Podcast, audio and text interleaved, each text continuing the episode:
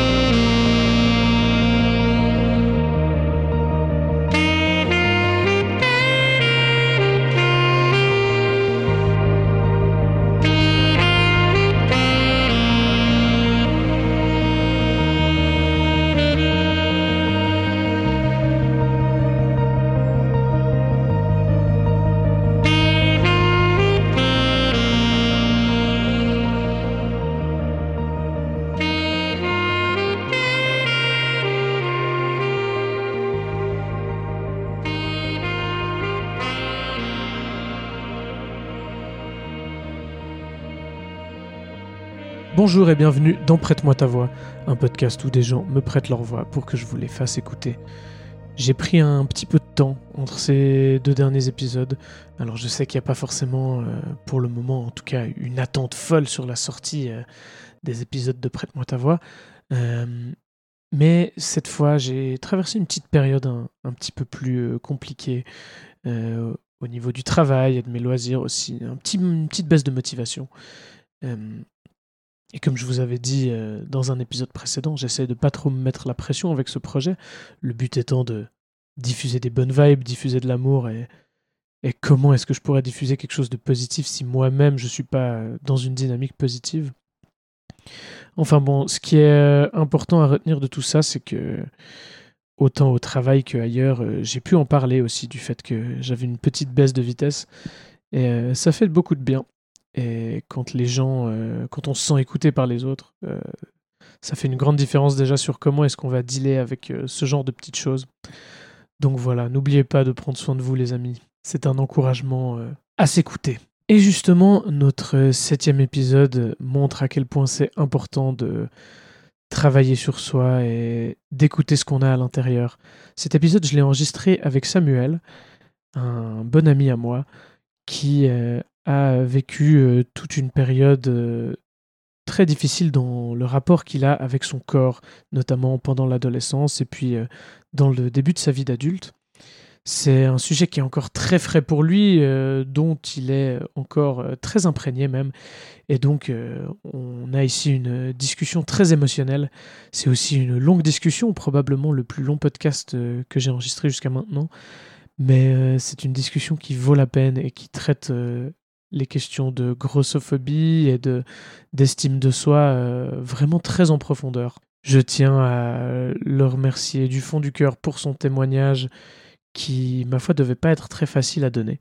Euh, mais je pense qu'il permettra à certaines personnes de se reconnaître ou de reconnaître euh, des proches dans les mécanismes que Samuel décrit. J'espère en tout cas qu'il vous plaira et je vous souhaite une très bonne écoute.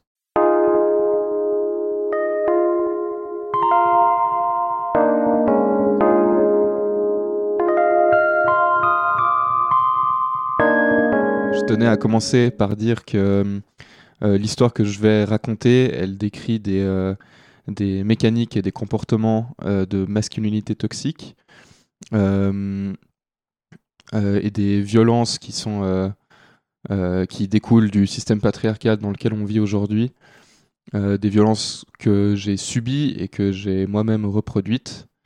Euh, donc voilà, je tenais à ça me tenait à cœur de, définir ces, enfin de nommer en fait euh, ces mots-là et euh, ces, euh, ces mécaniques. Dans quoi mon histoire s'inscrit, ça me paraissait important. Voilà. Moi, depuis assez jeune, je me suis considéré comme étant en surpoids. Voilà, donc j'avais un corps qui était un peu plus enrobé que, on va dire, la moyenne. Et euh, je crois que j'en ai pris conscience quand même assez jeune. Euh, j'ai un vague souvenir de, de moi qui me rappelle euh, quand j'avais 8 ans que je m'étais pesé et que je pesais 40 kilos. Donc euh, qu'on se rend pas trop compte de ce que ça veut dire, mais j'avais quand même le sentiment que, que c'était bien une dizaine de kilos au-dessus de ce que tous les enfants de mon âge pesaient. Et donc voilà, au-delà euh, du nombre qui s'affichait sur, euh, la balance, c'était, euh, bah, je me rendais compte que mon corps il était plus volumineux, que j'avais bah, que j'avais un ventre, que j'avais des grosses cuisses et ce genre de choses. Aussi une forme de visage bah, assez ronde. Voilà, un peu, un peu bouboule. C'est un peu une petite expression qu'on utilise peut-être qui peut un peu synthétiser ce à quoi je ressemblais, ou ce que j'imagine à quoi je ressemblais. Euh, J'en ai assez vite pris conscience, je sais pas exactement quand euh, ou comment ça s'est manifesté, mais, euh, mais voilà, comme j'ai dit, bah, quand j'avais 8 ans, je me suis rendu compte que bah, voilà, je, pesais plus que les autres. Je pense que cette prise de conscience, elle est beaucoup liée à des comparaisons, que ce soit des comparaisons avec euh, les gens avec qui euh, je vivais, donc euh, bah, par exemple les camarades de classe, les profs, les gens de ma famille. Donc dans ma famille, tout le monde était bah, avec un corps assez normé. J'ai un grand frère qui, qui est assez l'opposé de moi en termes de, de corpulence, donc lui qui a toujours été bah, assez mince, enfin presque même maigre. Euh, en tout cas, c'est ce que en tout cas, nos parents disaient euh, que, que mon frère était tout maigre et que fallait qu'il mange plus et que bah, moi, au contraire, euh, fallait peut-être que je mange un peu moins.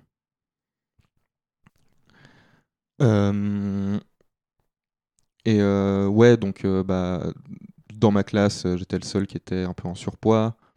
Enfin, j'étais un des seuls en tout cas. Mes potes aussi, ils étaient tous plutôt minces. Donc voilà, je me suis beaucoup comparé à mon entourage, euh, on va dire plutôt proche, aussi aux personnes que je voyais de loin, euh, les personnes euh, qui, je sais pas, qui, peut-être des gens que je connaissais un peu moins, mais qui, qui avaient, on va dire, un peu de charisme, enfin, à qui un peu tous les, tous les enfants, je pas envie de dire s'identifient, mais se, se comparent, dans le sens, euh, ah lui, c'est Mhm. vraiment, c'est vraiment un mec stylé et tout, il est beau gosse et tout, peut-être un peu plus, un peu plus âgé, mais du coup, euh, il a un, un beau corps, musclé, mince. euh, Mhm. et euh, donc voilà, beaucoup de comparaisons. Et puis aussi bah, tout ce que tout ce qu'on pouvait voir dans, dans la culture, les représentations, euh, dans euh, les films, dans euh, ouais, enfin tout ce qu'on voit dans, dans, dans la culture, dans, qui qui qui compose mon notre notre univers euh, un peu euh, enfin médiatique. Enfin je sais pas trop, mais enfin je jouais beaucoup aux jeux vidéo par exemple à l'époque. Du coup euh, Ouais. tous les personnages de jeux vidéo sont bah, typés le grand mec baraque avec Mhm. enfin voilà qui correspond à cet idéal de beauté et bah, je regardais aussi beaucoup de films du coup bah, évidemment tous les personnages dans les dans les films sont sont typés grands minces et musclés Mhm. et euh, donc voilà donc j'ai pris conscience de cette différence et euh, bah, a priori c'est euh, enfin c'est pas un problème cette différence là c'est euh, bah, c'est juste un fait que bah voilà mon corps il est un peu différent de de celui des autres et et c'est pas spécialement un problème en soi mais en fait très vite j'ai compris que c'était pas normal que bah, au-delà du fait que c'était différent c'était pas normal et pas c'est pas comme ça que je devais être en fait que Mhm. c'était que c'était un problème Euh, enfin dans le sens que c'est pas euh, c'est pas juste ah bah voilà Samuel il est Samuel il est en surpoids mais euh, c'est Samuel devrait perdre du poids parce que on devrait pas être en surpoids Donc ça venait surtout de ce que d'autres personnes te renvoyaient? Euh, Ouais. Bah, me renvoyer, disons, j'ai pas été, je pense. Enfin, est-ce que tu peux préciser ta question? Est-ce que ça venait euh, vraiment de ta prise de conscience, le fait que c'était pas normal, ou est-ce que ça venait de ce que tu entendais, de ce que des personnes te disaient? Euh, ouais, alors ça, ça a été. euh, Oui, c'est sûr que qu'on me disait beaucoup de choses. Enfin, j'ai. Enfin, disons dans tout ce, un peu ce. Cette, euh, enfin, dans, dans ma sociabilisation, en tout cas, il y avait beaucoup de. Enfin, un peu partout, on entendait des blagues sur les gros. Euh, Enfin, là, ça faisait partie un peu de, de, de, de l'humour de. J'ai envie de dire des jeunes, mais. Mais euh, enfin voilà aussi peut-être que quand on est petit, on est euh, plus euh, plus trash sur certaines choses et qu'on on s'autorise à, à vanner ce genre de choses. Mhm. Et bah, c'était très présent. Et, et en fait, je l'ai aussi assez vite intégré, que, enfin, au travers de toutes ces blagues vraiment qui qui composaient composaient mes interactions aussi. Où bah voilà, ça m'arrivait assez souvent de euh, de- de- d'entendre euh, d'entendre des blagues euh, des blagues sur les gros après c'était pas c'était pas forcément tout le temps visé contre moi mais disons dans le ouais que c'était assez courant juste de faire une blague des blagues sur les gros d'une manière très générale C'était dans le folklore un peu. ouais voilà Mhm. on va dire ça et euh, et du coup c'était assez souvent des piqûres de rappel de bah on peut vanner ces gens là parce que euh, parce que c'est marrant parce que Mhm. les gros c'est marrant c'est euh, c'est bizarre euh, ils nous font ils nous font bien marrer et euh, Mhm. et on les prend pas vraiment au sérieux. Euh, après, oui, j'ai été aussi visé très directement par des blagues. Je me souviens d'un mémorable cours de dessin quand, quand j'étais en, en sixième, donc maintenant c'est la huitième, où enfin voilà, il y avait un cours de dessin et puis notre prof il nous parlait des, des différents tons de couleurs qu'on peut mettre, enfin qui existent et tout. Et, euh, et en fait, la blague dans ma classe c'était que bah moi j'étais un ton, que j'étais un gros ton, et du coup euh, quand le prof a dit euh, Yes. il y avait Ah plein de, de tons différents, vraiment. Il y a Mhm. tout le monde qui m'a regardé un peu avec ce petit sourire et qui a commencé à rire. Et moi, j'étais là, genre, haha, c'est vrai que c'est marrant. Donc, donc, je me devais aussi de rire à ces blagues-là pour faire, bah, faire partie de- du groupe. Enfin, c'était aussi mes potes d'une certaine manière. Et bah, pour moi, c'était normal, comme. euh, je sais pas, comme on vannait euh, celui qui était petit, comme on valait, euh, on vannait celui, je sais pas, celui qui était arabe, par Mhm. exemple. Donc ça, c'était, c'était assez présent dans dans le groupe de potes que, que je m'étais fait en fait à ce moment-là, Ouais. où où voilà, en fait, tout le monde se faisait vanner sur un truc et moi j'étais gros, du coup je me faisais vanner là-dessus. Euh, Comment tu te sentais derrière quand tu pensais à ça?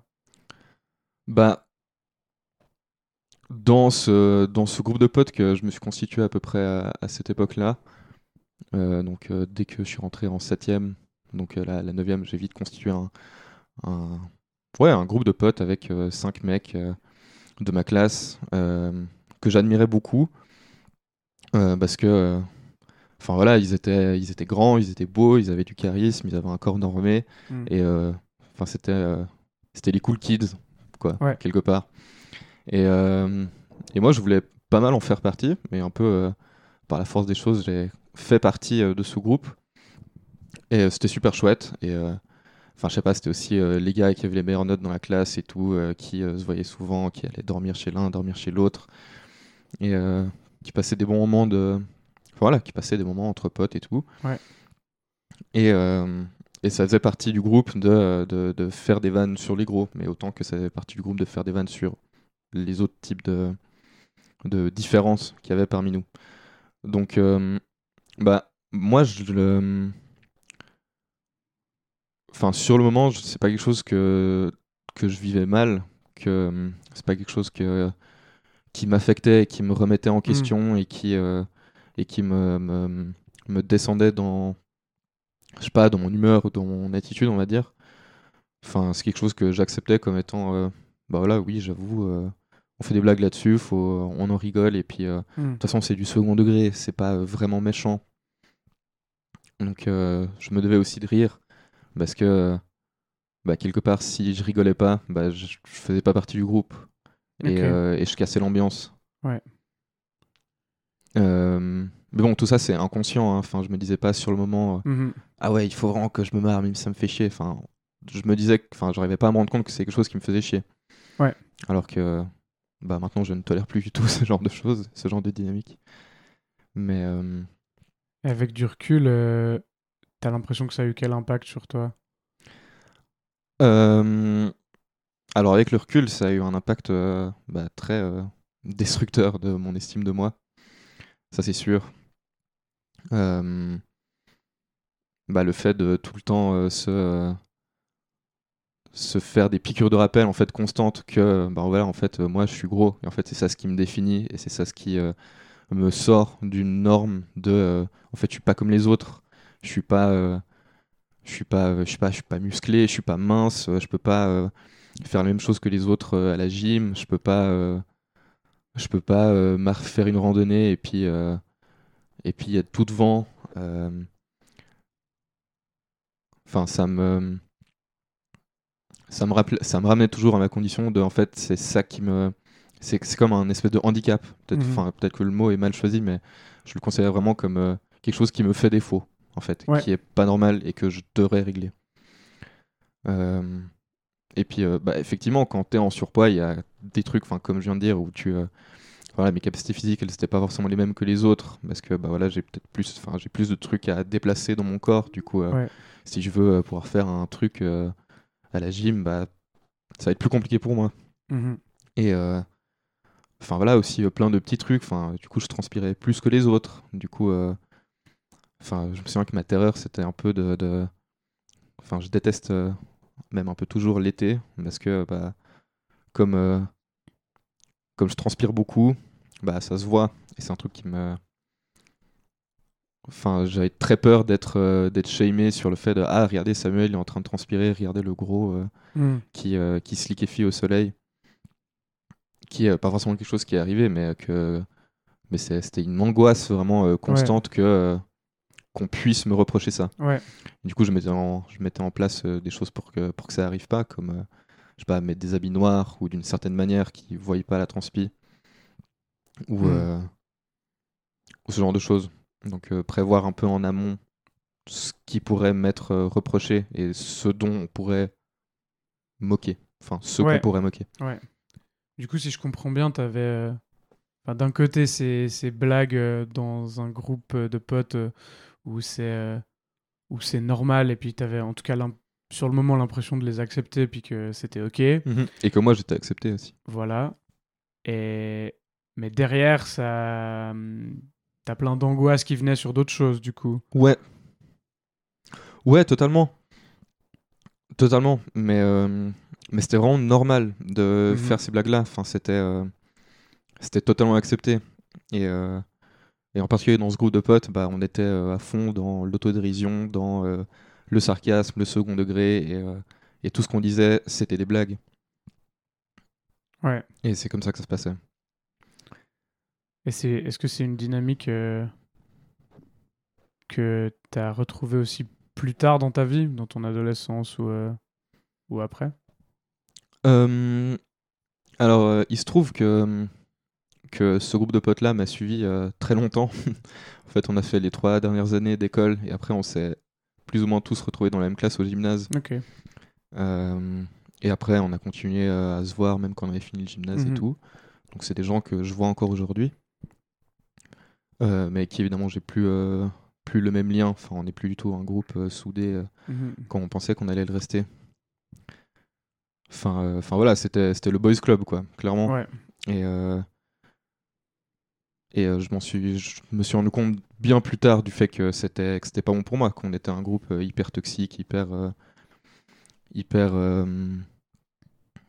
Enfin, on se considérait comme étant vraiment euh, supérieur à tout parce qu'on se permettait de vanner. euh, voilà, les gens qui avaient des mo- moins bonnes notes que nous euh, dans la classe, les gens qui, je sais pas, qui parlaient pas bien français, les gens qui, qui, bah, qui étaient gros, les gens Mhm. qui étaient, euh, qui étaient pas comme nous ou comme Ouais. on pensait être quelque Mhm. part.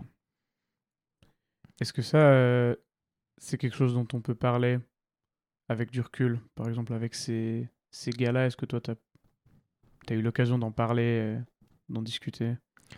Euh, ouais, ouais, totalement. Mais ouais, il y en a quelques-uns avec qui, enfin, avec qui je, suis, je me sens en fait même plus proche aujourd'hui qu'avant parce que bah, on, Mhm. on peut plus discuter de, bah, dans le fond et concrètement euh, de, de bah, je sais pas, qu'est-ce qu'on ressent par exemple. Ça, c'est quelque chose qu'on n'avait jamais euh, vraiment discuté euh, dans, quand on était dans ces dynam- dynamiques à l'époque où c'était. enfin, voilà, aujourd'hui, on peut avoir des discussions quand même plus, plus intéressantes où on, on s'ouvre à l'autre et pas, et pas être juste dans l'espèce de, de paraître, de. ah, Enfin, un peu tout le temps faire des blagues, faire des activités par défaut, mais au final, pas vraiment. Activités par défaut, pardon. Mais pas, pas parler de nous. Et Ouais. aujourd'hui, bah. Moi, ça me tient plus à cœur de. De, bah, de qu'on puisse parler de nous, de, de en fait ce qui se passe concrètement dans nos vies, de ce qui nous intéresse, de ce qu'on vit, de ce qui nous fait vibrer. Et, euh, et du coup, bah oui, aujourd'hui, je peux avoir ces discussions avec, euh, avec certains d'entre eux. Ouais, et, euh, et du coup, euh, bah, ils se sont excusés, ceux avec qui j'en ai parlé en tout Mhm. cas. Et euh, je me suis moi-même excusé pour euh, bah, aussi euh, tout ce que j'ai dit. enfin, il y a quelqu'un qui était un peu plus petit que nous, et du coup, c'était le petit. du Ouais. coup. du coup, bah, je, lui aussi, je lui en ai aussi parlé d'être là. Bah oui, bah, peut-être que moi, il y avait tout le temps des blagues sur les gros, mais en même temps, il y avait tout le temps des blagues sur les petits. Du coup, moi, je sais pas comment toi tu l'as vécu, mais enfin, peut-être que ça a mis ta, ta confiance en, en toi et tout. Après, en en parlant, il l'a pas vécu aussi. euh, Enfin, de ce qu'il en dit, c'est pas quelque chose qu'il a autant mal vécu que moi, au final. Enfin, ça n'a pas eu des Ouais. impacts sur comment lui s'est construit, Hmm. ou moins que pour moi, par exemple. C'est quand même moins un stigma social aussi, je pense, à moins que tu sois très petit. J'ai l'impression. Alors, j'ai l'impression, mais je- j'ose pas trop m'avancer Ouais. là-dessus parce que je je suis pas concerné. Et euh, Mhm. j'ai. Ouais. Après, oui, c'est sûr qu'il y a un culte de. Enfin, un culte de. Enfin, un standard de d'être grand. Enfin, surtout quand t'es un gars, d'être grand et, euh, et fort. Alors que du coup, quand t'es petit et chétif, bah, c'est. Ouais. T'es pas vraiment un homme. Mhm. Euh, Ouais, il n'y a, pas- y a pas de hiérarchisation euh, à faire, mais j'ai l'impression que clairement le, le culte du corps musclé, sain, il est hyper, il est hyper présent, quoi. Ouais, totalement. Euh, Mais voilà, enfin, je, je... Ouais, comme tu l'as dit, il n'y a pas de hiérarchie et je veux pas me. Enfin. J'ai pas trop envie de parler de, de- choses qui me concernent pas. Euh, Moi, quand même, un truc que, que je voulais dire, qui est que. En fait, du coup, assez jeune, quand j'ai pris conscience que j'étais en surpoids, que j'étais gros, en fait, il y a vite le point de. euh, Enfin, un des trucs qui a, qui a un peu motivé toute cette. euh, Le fait que, que. que du coup, je me sentais mal dans mon corps, que Mhm. j'avais conscience qu'il y avait une différence et que c'était un problème. En fait, le problème, c'était que, vu que j'étais gros, j'étais pas attirant. Et j'étais, euh, enfin, du coup, pas attirant pour, euh, pour les meufs. Mhm. Donc voilà, maintenant, maintenant que j'en ai conscience, je me rends compte que j'ai quand même assez honte de ça. Ou en fait, une partie importante de ce qui a motivé le fait que, j'aimais pas mon corps, parce qu'au final c'est ça, c'est que bah, j'étais en surpoids et en fait j'aimais pas comment j'étais et j'étais tout le temps en quête de, changer ce corps et de perdre du poids. Mais dans quel but? C'était euh, parce que euh, j'avais intégré, ou on m'avait fait comprendre, ou euh, il était, on va dire, socialement accepté de dire que les, si tu veux trouver l'amour ou vivre une relation avec quelqu'un, en l'occurrence avec une meuf, parce que, bah, en tout cas à cette époque-là, j'étais hétéro, euh, tu dois avoir un corps qui correspond au standard de Ouais. sinon ça n'a jamais marché. Mhm. Donc euh, voilà, je suis pas du tout en accord avec euh, ce discours aujourd'hui, parce que évidemment que le physique est vraiment euh, peu, voire pas du tout important dans, Mhm. dans une relation amoureuse. Enfin, c'est pas du tout ça qui va déterminer ton attirance. Peut-être que ça y contribue. Enfin, je pense Ouais. que ça y contribue quand même d'une certaine manière, parce que bah, enfin un peu malgré nous, on euh, recherche des gens qu'on considère euh, beaux, je pense, d'une certaine manière, et que bah vu que le fait d'être gros est associé à ne pas être beau ou à être euh, disgracieux, bah peut-être que enfin ce surpoids peut avoir une importance dans ce genre de choses, mais Enfin, disons que ma logique, c'était que je suis gros, du coup, je vais jamais trouver l'amour. Ouais. Donc, euh, je me suis rendu compte assez récemment, du coup, que c'est un, un discours qu'on entend beaucoup chez euh, les incels de. euh, en fait, moi, je vais jamais trouver l'amour, et en fait, c'est à cause du fait que mon corps, il est comme ça, et du coup, c'est pas ma faute. Ouais. Sauf que ce que je veux dire, c'est que moi, j'ai jamais considéré que c'était pas de ma faute et que c'était. Enfin, je me suis jamais dit, ah, les meufs, elles abusent trop, parce que, en fait, à cause du fait que les standards de beauté sont comme ça, et bah, Mhm. elles vont jamais s'attirer à moi, et que c'est à cause d'elles Ouais. que moi, je vais pas pouvoir vivre ce genre de choses. T'avais plutôt tendance à diriger le truc contre toi-même. Exactement. Ouais. Qu'en fait, le problème, c'est moi. Et que, bah, évidemment, que, bah, si les gens sont attirés par des gens minces, bah, en fait, c'est ma faute si moi, je suis pas attirant. Parce Ouais. que c'est. C'est. Parce que c'est mon corps, en fait. Mhm. Et c'est combien je mange. Et c'est. euh, à quelle fréquence je fais du sport. Et quel sport je fais. Hmm. Et euh, du coup, ce qui a un peu euh, enclenché une espèce de, de course au, au maigrissement. Ouais. Où mon seul but, c'était vraiment de, de perdre du poids. Parce que je pensais que c'était ça qui allait me permettre de, de me mettre en couple ou de vivre des trucs. Et euh, qui étaient du coup des idées, euh, enfin des, des idéaux. Donc le fait de se mettre en couple, c'était clairement un idéal euh, qu'il y avait par exemple dans mon groupe de potes, où c'était clairement valorisé d'être attirant, Hmm. de vivre des histoires, de, de euh, je sais pas, d'embrasser quelqu'un, de coucher avec quelqu'un.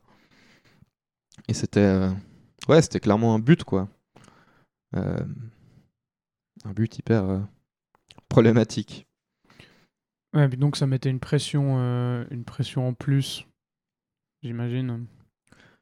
Ouais. Ouais, bah c'était ça. Enfin, je sais pas si ça mettait une pression. Disons que je me suis jamais fa- fait vanner en... par euh, des remarques du genre euh, Ah, regardez Samuel, il, a, il a jamais embrassé quelqu'un ou jamais euh, chopé qui que ce soit. Regardez, il est Mhm. pas attirant. Mais c'était. bah, je me rendais compte, enfin, de ce que j'observais, en tout cas, bah, mes potes qui étaient pas dans ces standards de corps, enfin, oui, qui étaient dans les standards de beauté, mais qui n'avaient pas le même corps que moi, on va dire. Euh, bah, eux, ils vivaient des histoires d'amour, eux, il Ouais. se passait des trucs, et eux, ils étaient attirants, et euh, les meufs parlaient d'eux, et euh, les regardaient, et moi, personne me regardait. Je dis personne me regardait en ayant conscience que il y a aussi un autre biais qui se met là, c'est pas que personne me regardait, mais c'est que j'étais persuadé que personne allait me regarder parce que j'avais un corps disgracieux Mhm. et qu'en fait c'était pas logique, que je pouvais pas être attirant. Ouais. Enfin que c'était impossible. Et du coup, même si quelqu'un était attiré par moi, bah je le voyais pas. Enfin, c'était pas logique pour moi, c'était Mhm. pas possible. Ok. Et, euh, tu, tu disais avant du coup que, eu, euh, que c'était une, une course à l'amaigrissement. Et euh, dans cette course ou dans ce parcours-là, c'est quoi concrètement les choses que tu as essayé de faire euh, pour maigrir? Et puis, euh, qu'est-ce qui qu'est-ce qui t'a vraiment aidé ou qu'est-ce qui a au contraire pas du tout aidé là-dedans? Euh, bah, depuis très jeune, euh, je faisais du sport au moins une fois par semaine. Enfin voilà, j'ai toujours fait, je sais pas, la gym. J'ai fait plein de trucs. Euh, voilà, en me disant que bah, bah oui, en fait, si tu veux avoir un, corps euh, comme t'en as envie, bah t'es obligé de faire ces efforts-là, t'es obligé de te dépenser. Euh, et bah, à un moment donné, je me suis même mis à faire de la course à pied. Je me souviens, c'était avec ma mère. Enfin, c'était. je me souviens d'un moment où j'avais 11 ans, je crois. Et euh, j'avais expliqué à ma mère que, que voilà, en fait, euh, moi je suis gros et j'aime pas mon corps et ça me saoule et j'aimerais maigrir. Et euh, je me souviens que c'était assez dur. Enfin, j'étais en larmes à ce moment-là quand, quand, je euh, quand on a eu cette discussion-là. Et du coup, elle m'a proposé que, qu'on aille faire de la course à pied ensemble. Et du coup, le lendemain, ou, ou même le soir même, je sais plus, mais le lendemain, bah, on est allé courir, je sais pas, 20-30 minutes, un truc comme ça. Et depuis ce, ce moment-là, bah, j'ai, j'ai couru une fois par semaine, euh, un peu tout le temps. Une, deux fois par semaine. Enfin, c'est hyper variable, mais depuis que j'ai 11 ans, en tout cas, je fais pas mal de courses à pied. Dans le but, du coup, de, de perdre ce poids-là. Et hum, jusqu'à mes, on va dire, euh, je sais pas, 17, 18 ans, euh, j'ai pas du tout eu l'impression de perdre du poids. Mhm. En tout cas, j'avais l'impression que les efforts que je faisais au sport, ça servait à rien. Ou peut-être que ça me maintenait à un niveau pour pas grossir plus, parce que j'aurais plus grossi si je faisais pas du sport. Ouais. Mais euh, j'arrivais jamais à me rapprocher de l'idéal que je voulais. Mhm. Et euh, du coup, bah, il y a quand même eu la question de l'alimentation qui est rentrée en jeu. Et euh, bah, à certains moments, j'ai eu un peu des. Peut-être que si je donne un exemple, on, on va mieux comprendre. Ouais. Du coup, quand j'étais à l'école euh, ou euh, avec ce groupe de potes et tout, bah, on allait manger à la cantine. Et euh, je me souviens qu'une fois, euh, une fois, je, je suis juste resté en dehors de la cantine. Et je suis pas allé manger, alors que j'étais inscrit pour manger et tout Mhm. en me disant euh, bah oui mais en fait euh, si je veux perdre du poids bah faut, euh, faut que je diminue ce que je mange du coup je vais pas manger à midi Hmm. et euh, alors que je crevais la dalle quoi enfin, Ouais. je sais pas c'était midi et- Normal. et euh, enfin surtout euh, enfin tu sais t'as, besoin- de manger à cet âge là surtout ouais, c'est clair. et euh, mais je me suis dit vas-y enfin non. En fait moi j'en ai marre de mon corps du coup je vais je vais pas manger à midi. Donc je vais rester dehors là. Et au final euh, je sais pas je suis resté un quart d'heure euh, 10 minutes un quart d'heure dehors. Et puis après il y a un je sais pas il y a un pote qui est venu et qui m'a dit mais euh, tu fais quoi? Enfin en fait faut, faut aller dedans tu sais. Enfin faut aller manger. Et puis euh, t'as payé pour ça en plus euh, du coup euh, ce serait Ouais. con. et, euh, et du coup je lui ai dit bah non moi je vais pas manger parce que sinon je vais me perdre enfin je sais plus trop ce que je lui ai dit il a quand même un peu réussi à me raisonner en me disant mais en fait c'est con ce que tu es en train de faire du coup viens manger du coup au final je suis effectivement allé euh, allé manger mais euh, Mais c'est hyper intéressant, ça, je trouve. Le fait que là, tu as eu un... Eu une réponse qui allait, qui allait pas forcément être très saine au final. Enfin, le, le fait de couper un repas, surtout à l'adolescence, euh, Mm. le fait d'a- d'arrêter de manger, quoi. Mm. Et euh, c'était le fait d'avoir quelqu'un qui vienne te chercher ou. Ouais J'ai l'impression qu'en fait, dans, dans le même cas, mais que t'as pas ce pote qui vient euh, te prendre par la main un petit peu puis te dire, mais euh, c'est peut-être pas ça la bonne réponse ou quoi Mhm. à quel point tu peux vite euh, entrer dans quelque chose de, de vraiment pas sain ou de vraiment autodestructeur, genre de sous-alimentation. Ou, Ouais. Ouais, ouais. Je pense qu'en effet, à ce moment-là, ça m'a. Je serais pas rentré s'il n'était pas venu. Ouais. Et, et voilà, c'est pas quelque chose que j'ai reproduit euh, à ce moment-là, Mm. en tout cas. Mais c'est sûr que, que- Enfin, je sais pas comment dire, j'étais aussi assez seul au final dans ce. Ouais. Enfin, le fait de penser à toutes ces choses, à comment je vais m'habiller, à me rendre compte que, ah bah, voilà, si je mets ce pantalon-là, on va voir, euh, on va voir mes grosses cuisses. D'ailleurs, en parlant de pantalons, euh, on se souvient, euh, je crois, de 2000, euh, 2012, où c'était la grande mode des pantalons slim. Et, euh, Mm. Et euh, je sais pas, j'étais persuadé que c'était un. Enfin, je sais pas, je voyais des gars qui portaient ça et ça leur allait trop bien. Et je pensais que c'était vraiment, genre, vraiment méga beau et un peu le, le, truc qu'on devait porter pour être beau.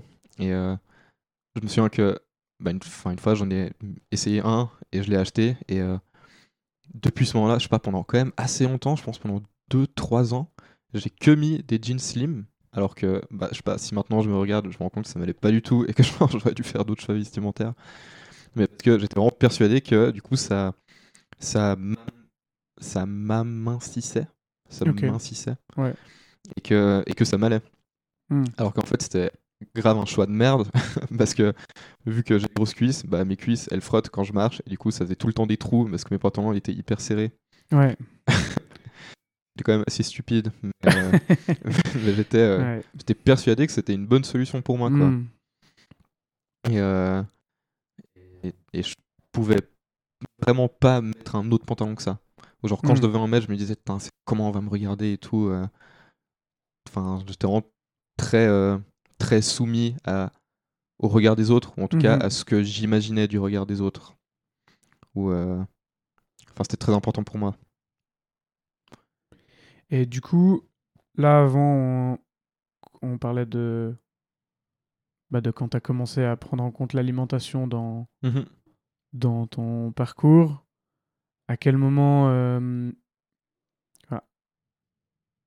à quel moment ou est-ce que tu as commencé à avoir un impact après euh, quand tu faisais du coup sport plus alimentation? Et qu'est-ce qui t'a ouais, qu'est-ce qui t'a aidé là-dedans? Euh, Alors, en refaisant un peu le, le fil de, de ma vie sous cet angle-là, euh, j'ai pas l'impression que euh, les efforts que j'ai fournis m'ont aidé, Ok. en fait. Ou, euh, enfin voilà, malgré le fait que je faisais du sport euh, deux fois par semaine, deux ou trois fois par semaine, bah, je voyais jamais le résultat sur moi. Mhm.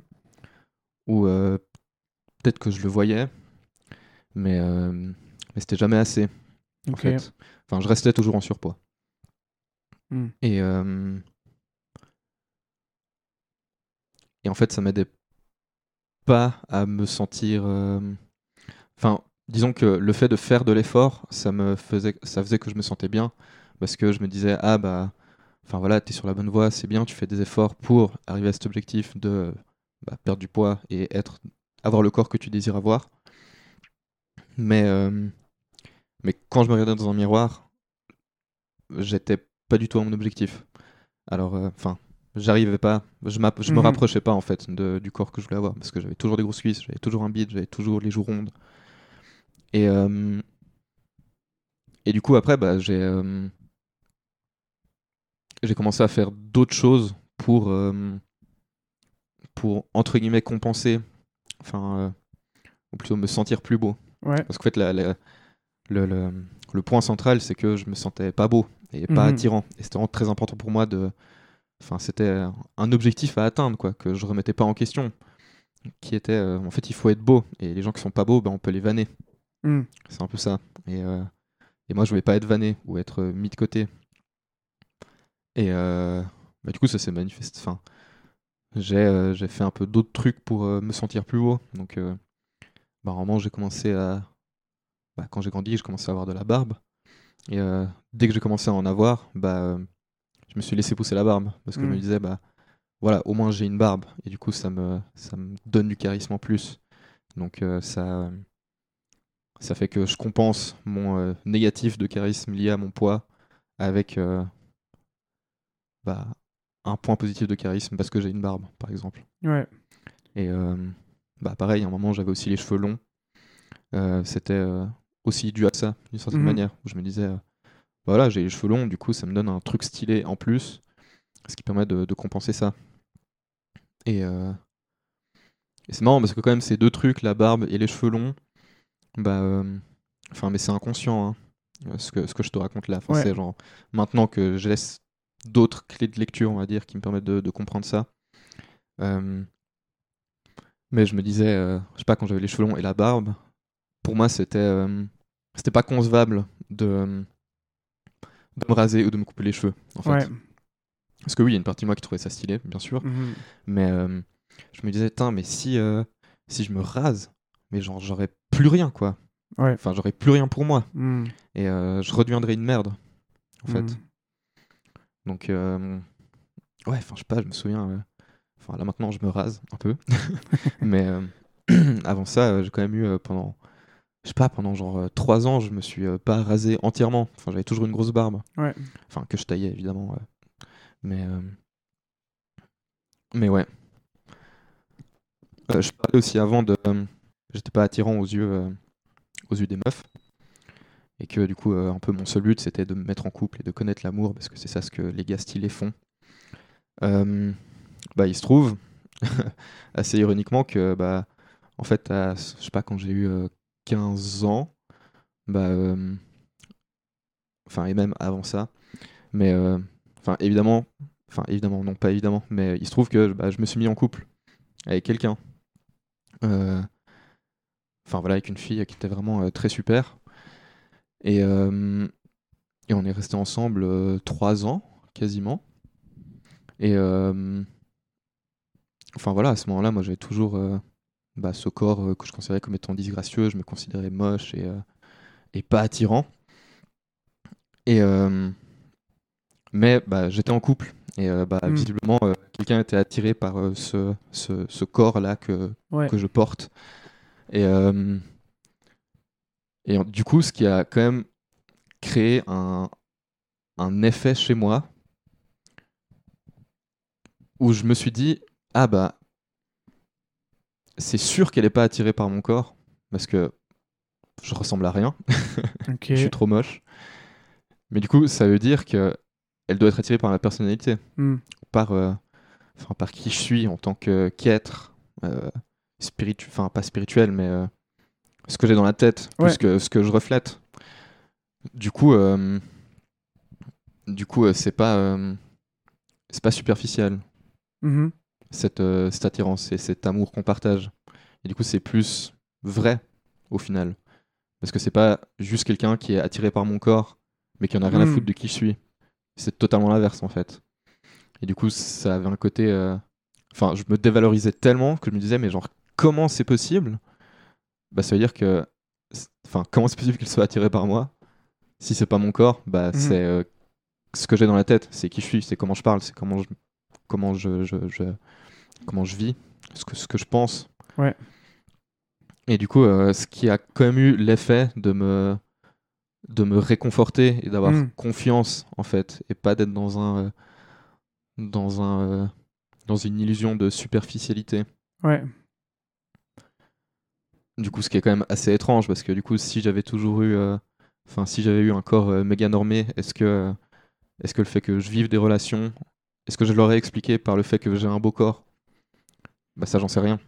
Mais en tout cas, moi, comme je l'ai vécu, c'était, bah, en fait, c'est pas mon corps. Du coup, c'est forcément ma personnalité. Donc, est-ce que, est-ce que un bout, tu. C'est intéressant dans, dans la manière dont tu dis les choses. On dirait du coup que c'est comme si tu séparais ton corps de ta personnalité. Comme Mhm. si tu étais une enveloppe avec quelque chose dedans. Ouais. Tu essayais du coup de. Enfin, qu'il y avait une, un toit euh, intérieur et un toit extérieur, comme si t'étais pas un tout. Ouais, je pense. Je vais loin. hein. Ouais. Euh, ouais, après, bon, moi je suis pas spécialement partisan du, euh, du corps et de l'esprit qui sont deux entités Mhm. séparées, mais en tout cas, dans comment moi je me suis construit, c'était vraiment. Enfin, ça se rapprochait quand même un peu de ça, même si Ouais. c'était même si c'était pas euh, une conscientisation euh, philosophique, on va dire, ou euh, ou enfin, je sais pas, je, je je remettais pas en cause qui étions-nous en tant que qu'être vivant sur cette terre, en tant que corps, esprit, Non. tout ça. Enfin, je- mais mais j'avais quand même l'impression que les deux facteurs qui font, enfin, que tu es un peu toi, c'est bah, Mhm. t'as un corps et t'as bah, ta tête ou enfin euh, comment tu parles, comment, euh, enfin, je sais pas, ton intelligence entre guillemets ou ton, euh, je sais pas, les choses que tu dis, ton humour, euh, Ouais. ta sensibilité et d'autres choses. Mais que. euh, Mais voilà, pour moi, c'était soit l'un, soit l'autre. Soit t'es attiré par le physique, soit t'es attiré par euh, la personnalité. Et pour moi, ça pouvait pas faire un tout. Ouais, quelque part, tu rejetais ton corps en fait. Ouais. Ouais, totalement. J'étais. euh, J'aimais pas mon corps, Mhm. vraiment. Euh, Enfin, je l'aimais pas, quoi. Enfin, je, je regardais, euh, je me regardais dans le miroir et j'étais, ah, mais. Mais, mais c'est quoi cette merde? Mhm. Comme si ça faisait Je- pas partie de toi. Ouais, Comme si c'était un truc, euh, une nuisance un peu. ou Ouais. Je sais pas. ouais, un boulet que je traîne. Mhm. Ouais, l'image. Ouais, c'est parlant comme image, ouais. Ouais. Et euh, du coup, je voulais revenir sur le, le truc de la barbe et des cheveux. Mhm. Euh, parce que je, je trouve ça assez intéressant. euh. Est-ce que pour toi, c'était des symboles euh, bah, Tu disais que c'était des, des choses que tu utilisais pour, pour compenser peut-être ton image, euh, enfin l'image que tu avais de ton corps ou de ton, Mhm. de ton physique. Est-ce que, euh, est-ce que tu saurais dire pourquoi? Qu'est-ce qu'il y a de particulier dans, dans la barbe et les cheveux longs? Qu'est-ce est-ce que c'est sym- symbole de virilité un peu ou quelque chose où il y avait un effet de mode ou euh, Ouais, euh, ouais, clairement. Euh, le but c'était d'être un homme. Et, euh, et pour moi, être un homme, ça veut dire être grand, être beau, être musclé, avoir de la barbe et choper plein de meufs. Ouais. En fait, c'était ça. Et Mhm. euh, enfin, vraiment, le but c'était de correspondre à cet idéal masculin viril et, et euh, fort et dur et, et insensible Mhm. aussi. Euh,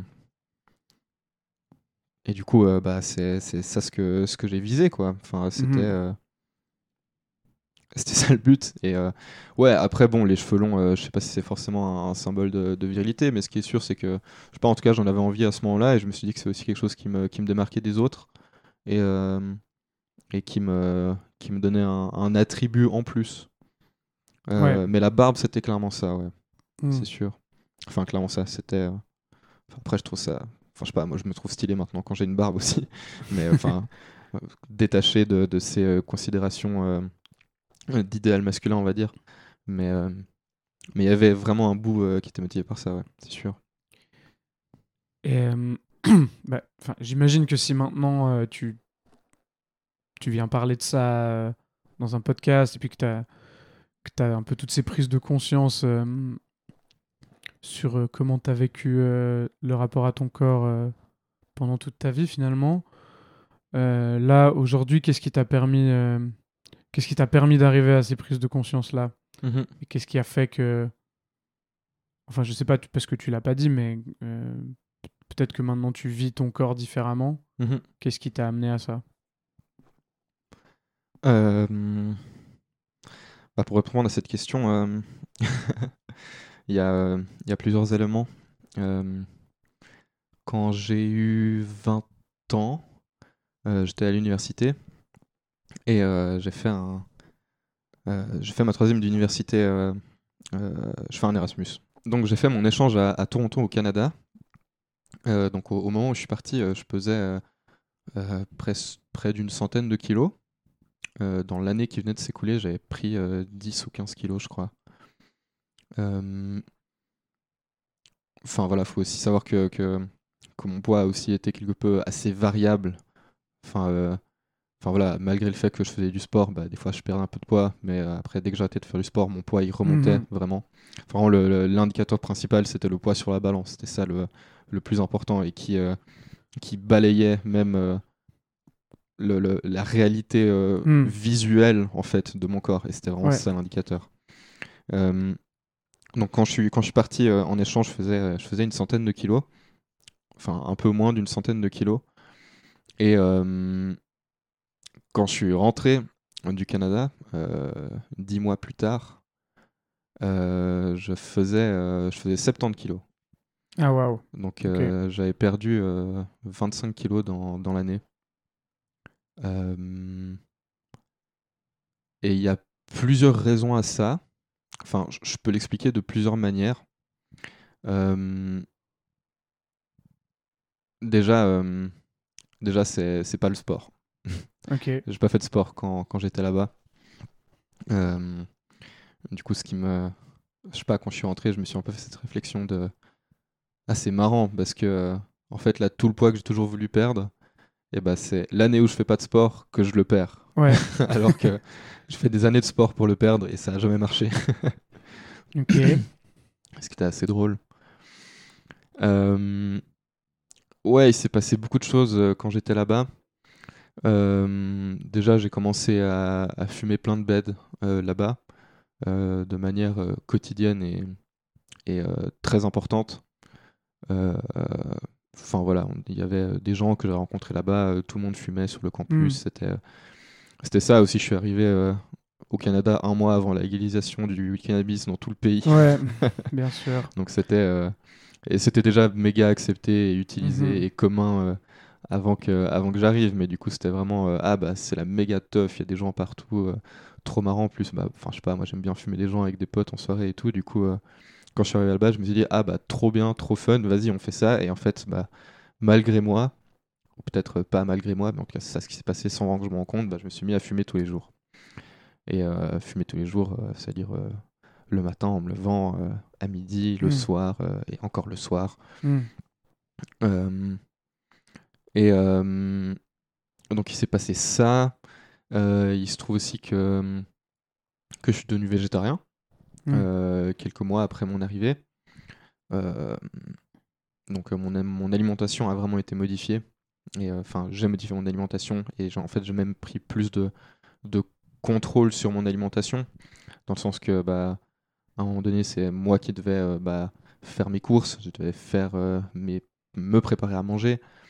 Euh, parce que voilà, avant de partir au Canada, bah, j'habitais chez mes parents, mais quand Mhm. j'étais là-bas, j'étais en j'étais étudiant sur le campus en résidence, enfin j'habitais sur le campus, et euh, donc au bout d'un moment je devais euh, me faire à manger. Et, euh, et en fait, à partir du moment où, où j'ai commencé où je suis devenu végétarien et où j'ai bah, commencé à me faire mes plats moi-même et tout ça, je me suis rendu compte, ou ouais, je me suis rendu compte que, en fait, j'ai eu cette réflexion de nous autres êtres humains, on mange trop. Hmm. On, euh, on est trop habitué à manger. En fait, un corps humain n'a pas besoin de autant manger pour euh, fonctionner.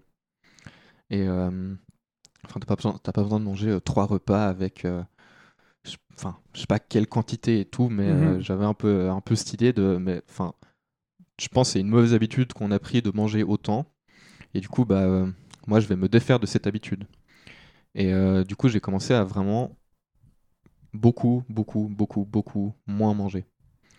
Euh, du coup, euh, bah, je, je sais pas, une journée un peu typique quand j'étais quand là-bas, c'était que bah, je me levais, je faisais mon café, j'allais j'allais fumer un joint, et je pense le premier repas que je mangeais de la journée, c'était vers vers 17h par là. Ok. Et euh, je me faisais un repas euh, très. euh, Enfin voilà, je mangeais très peu.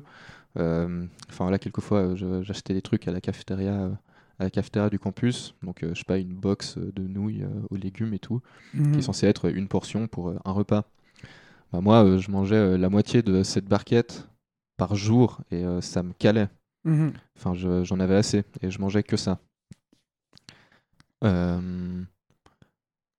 Et, euh, et voilà, enfin, je sais pas, vraiment physiquement sur le moment, je n'avais pas faim. Ou, euh, ouais, ou en tout cas le matin, enfin, je me souviens que ça me mettait vraiment longtemps avant que mon, avant que je ressente la faim, ou que Mm. mon, ou que mon estomac se réveille ou se mette en marche. Enfin, Ouais. enfin, en tout cas, c'est ce dont j'avais l'impression. Et euh, donc ouais, j'ai juste beaucoup moins mangé. Euh, mais il n'y avait pas que le fait que j'avais pas faim, parce que évidemment il y a d'autres moments où j'avais faim. Hmm. Enfin je sais pas, je me levais à 8h et vers 13h comme ça, bah, j'avais la dalle. Mais je me disais, bah non Samuel, tu... euh, on mange trop dans la vie, et du coup, euh, je pense que ce serait bien d'essayer de, de prouver qu'on peut moins manger, et que en fait c'est juste une habitude. Et du coup, euh, je, je, je taisais ma faim un peu. Ok. Euh, je, je la subissais, mais, euh, mais je me disais, bah en fait, non, tu peux pas manger, parce que si tu veux suivre, ce- enfin, c'est pas logique dans la démarche mentale que j'avais de on mange trop, d'avoir faim. Et du coup, je contrais un peu ce, Hmm. ce, ce, ce, bah, ce sentiment euh, que je ressentais de faim. C'est marrant, c'est comme s'il y avait de nouveau un truc esprit versus corps un petit peu. Ouais, Ok. ouais, je pense, ouais. Et, euh, et voilà, du coup, euh, bah, j'ai vraiment beaucoup, beaucoup moins mangé. Euh, Donc, pourquoi, pourquoi euh, je raconte ça Enfin, pourquoi j'ai commencé par dire que, que je fumais des joints et tout C'est aussi au, même moment, quand j'ai commencé à moins manger, que, que bah, j'ai commencé à faire de l'anxiété. Donc, le fait de, de fumer, le fait d'être anxieux, angoissé et le fait de beaucoup moins manger euh, ont fait que bah, j'étais euh, dans un espèce de. Voilà comment je considérais la vie, c'était que bah, en fait, moi je mange un demi par jour et ça va très bien. Puis euh, bah, j'étais totalement un être humain fonctionnel. Enfin, je veux dire, je Mhm. pouvais euh, avoir des relations avec des potes, je pouvais, enfin, j'avais des méga bonnes notes dans l'école où j'étais, je pouvais faire des projets, je suis parti en vacances et tout. Et tout, enfin, ça se passait quoi dans mon quotidien. Je me sentais Mhm. pas handicapé par tout ça. Euh, et ce qui fait que je me suis dit, bah, bah voilà, en fait, c'est comme ça que je fonctionne à partir de maintenant. Et euh, bah, j'avais perdu euh, près de 30 kilos. Et euh, c'était c'était c'était compliqué pour mon entourage. Peut-être avant d'enchaîner là-dessus. donc, en fait, il y a le truc, c'est que je me suis pas rendu compte que j'ai perdu du poids Hmm. Euh, quand j'étais là-bas, en tout cas quand j'étais au Canada. Euh, je me souviens d'une fois, euh, je- on s'est regardé dans le miroir avec, avec quelqu'un que j'aime beaucoup, qui est toujours au Canada. Et, et elle m'a dit, eh ben, regarde comme tu as perdu du poids. Enfin, comment ça se fait? Qu'est-ce qui s'est passé? Hmm. et, et en fait, je me suis regardé dans le miroir et j'étais ah ouais, j'avoue, j'avoue, j'ai perdu du poids. Et j'avoue que je flotte dans tous mes vêtements. Hmm. Mais c'était. C'était juste. Ah ouais, j'avoue. En fait, j'ai pas du tout ressenti le. Le, le soulagement que.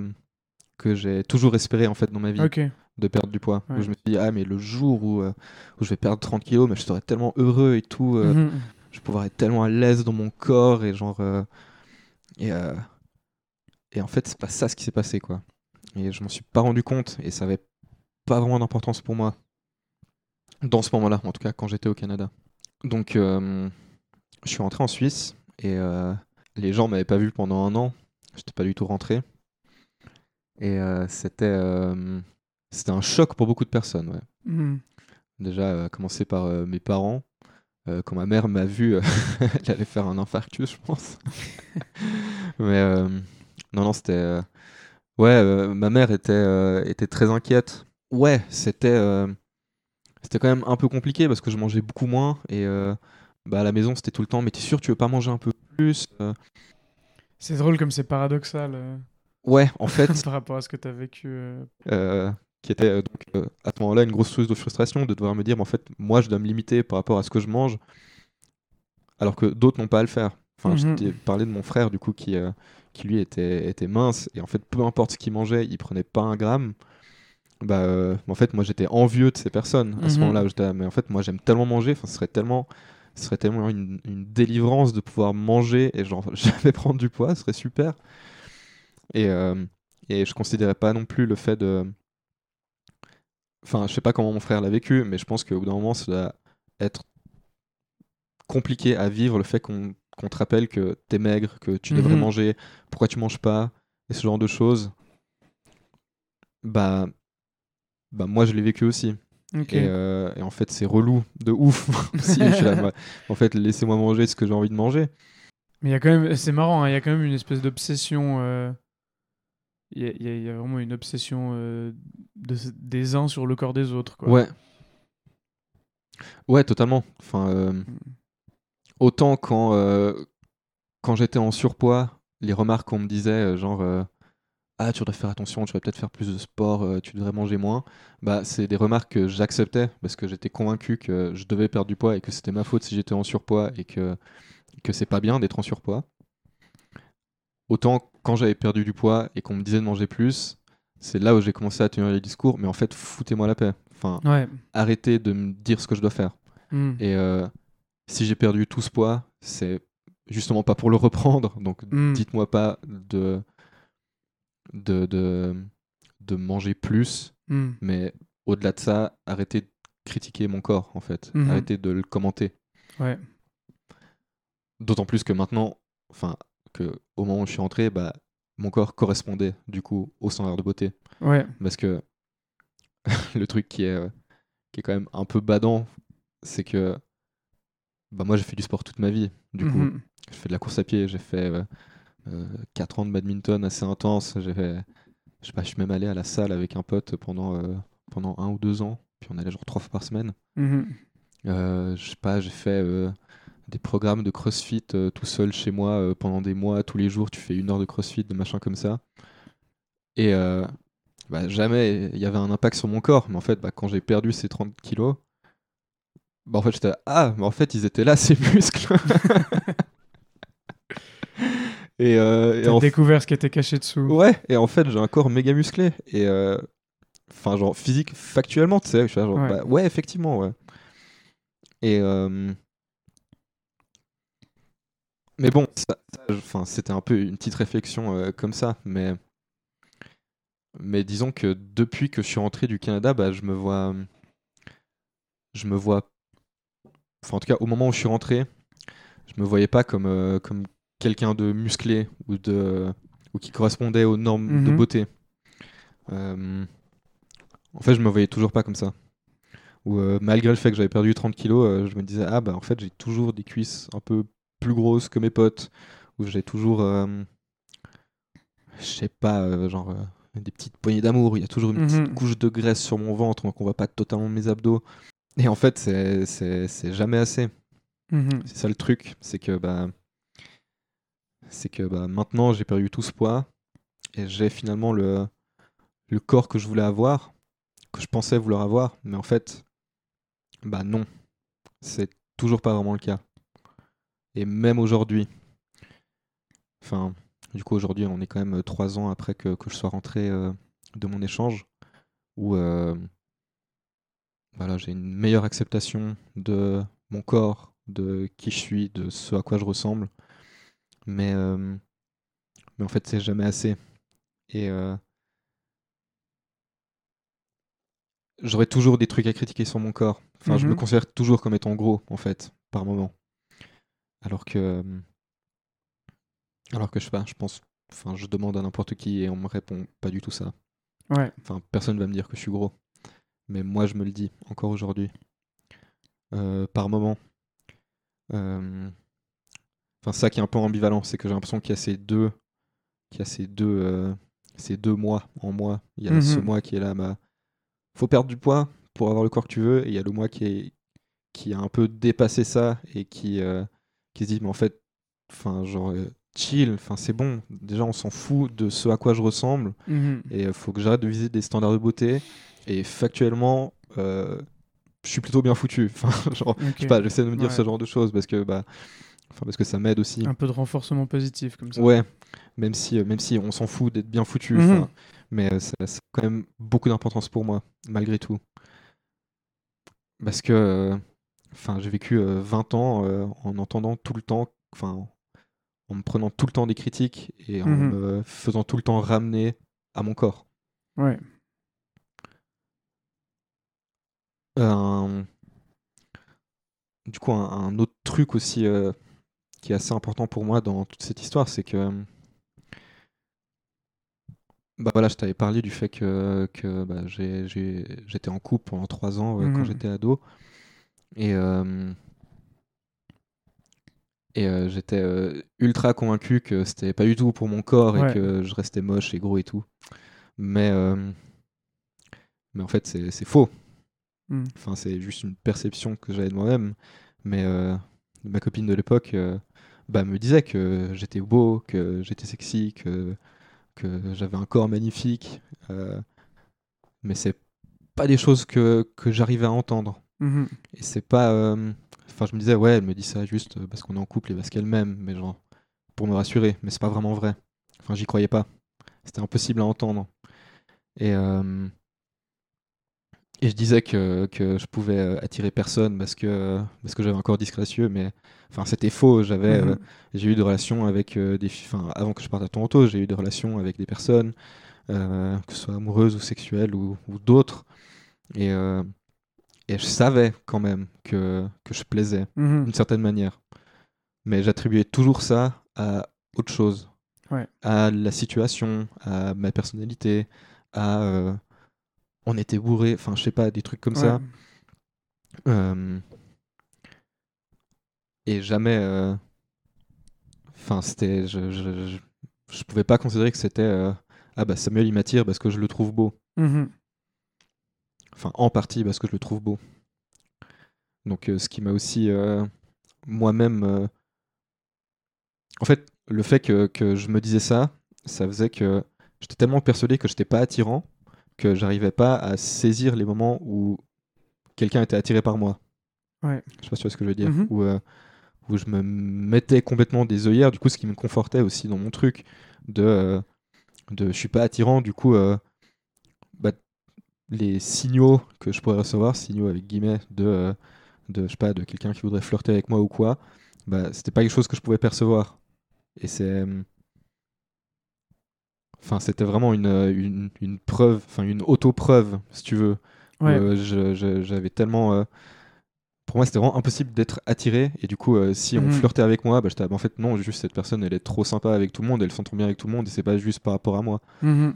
Parce qu'il y a eu des cas, enfin, en en reparlant un peu plus tard, il y a eu des cas comme ça, justement, où, euh, où, euh, j'ai pu, je sais pas, j'ai eu vent, où j'ai discuté de, de personnes qui ont essayé de flirter avec moi ou qui étaient attirées par moi par le passé, mais que moi, j'ai rien vu, ou j'ai fait en sorte de ne pas le voir Ouais. aussi. Et euh, bah, en fait, ce qui est marrant, c'est que depuis que je suis rentré de Toronto, bah, il y a quand même un truc qui fait que, enfin, qui est issu du fait que, bah, en fait, j'ai perdu ce poids et que même si je conscientise pas vraiment que mon corps a changé, bah, je me rends compte que, bah, voilà, il y a quand même 30 kilos en moins sur la balance, c'est pas Mhm. rien. Bah, je sais pas trop si, euh, enfin, ce que je- j'ai ressenti, ce que j'ai ressenti, c'est que on me, on me regardait plus, où je, je paraissais plus attirant, Mhm. en tout cas, où j'ai l'impression que plus de gens venaient me parler, ou plus de gens euh, euh, me regardaient, Euh, et plus de gens, je sais pas, étaient attirés par moi d'une certaine manière. Ouais. Euh, Dans tous les cas, tu le remarquais plus ou tu le ressentais plus. c'est ça. Donc, Ouais. est-ce que c'est la réalité ou est-ce que c'est moi qui ai un peu arrêté de me moto-shamer Mhm. et qui me suis autorisé en fait à, à, bah, regarder ce qui se passe concrètement Ouais. autour de moi? Grande question. Je pense que c'est un mix, Mhm. mais euh, j'ai quand même un peu le sentiment que, en effet, il y a plus de gens qui venaient vers moi une fois que j'avais perdu du poids. Qu'en fait, l'image que je dégageais, elle était différente. Mhm. Et que vu que j'étais euh, bah, plus beau, plus attirant, plus musclé, plus maigre, enfin plus maigre, Mhm. bah, euh, bah en fait euh, j'avais réussi. J'avais atteint le standard de beauté que, que j'ai toujours cherché. Et du coup, la preuve que c'était une bonne chose à faire, c'est que plus de gens venaient vers moi Ouais. et que j'étais attirant. Et, euh, et ça, c'est vraiment une manière de penser qui est nulle à chier, quoi. Ouais. Enfin, euh, je... le truc, c'est que je, je- Mais tu peux pas t'en empêcher non plus, je quoi. peux pas m'en empêcher. Ouais. Ouais, vraiment. Et euh, C'est en lien avec tout ce que tu as construit et ouais, tout, tout ce qui t'a influencé euh, depuis hyper longtemps. totalement. Et vraiment, cette, euh, cette validation de savoir euh, que ah, il y a telle personne qui a un crush sur moi ou euh, je sais pas, euh, j'ai euh, chopé cette personne en soirée, on s'est embrassé ou je sais pas quoi. C'est vraiment hyper important parce que ça me valide. Ça me c'est un, une preuve que je suis attirant et que je peux attirer des gens et que et qu'en fait j'ai le enfin le droit que je suis enfin légitime de de vivre ces choses-là. Mhm. Et de nouveau, ce qui, ce qui ramène un- à, à quelque chose en- en- auquel je ne crois pas, qui est que l'attirance est euh, dictée par euh, la beauté ou par. Mhm. euh, ou, Enfin, qu'il n'y a que le physique qui prévaut. Je, je sais que c'est pas vrai, mais il y a quand même une partie de moi qui est en, qui est en recherche constante de cette validation et qui s'accroche un bout à ça. C'est. euh, enfin, pour un peu rebrasser un petit peu tout ça. Donc il y a le, le, le fait de. Enfin, on voit que le fait du coup d'avoir perdu ce poids, ça de loin pas tout réglé en tout cas. Voire même, euh, comme tu disais, cette période-là euh, où tu étais au Canada, on a fait émerger d'autres choses. Mhm. Euh, après, on pourrait s'attarder très longtemps sur quel est le lien, par exemple, entre le fait d'avoir commencé à, à être angoissé et le fait de perdre du poids ou le, le fait de consommer, euh, de consommer euh, du cannabis et le fait de perdre du poids ou même les trois ensemble. euh, voilà. Ouais. Tout- d'être végétarien. Voilà, d'être végétarien. Enfin, tous les. Le fait d'être aussi euh, loin de chez toi, peut-être, d'être Mhm. genre euh, complètement sorti de ta zone de confort, bah, forcément, ça va provoquer euh, divers changements. Le fait que ça arrive aussi au moment où tu arrêtes de faire du sport, comme si tu relâchais une pression, puis d'un coup, le poids s'en va.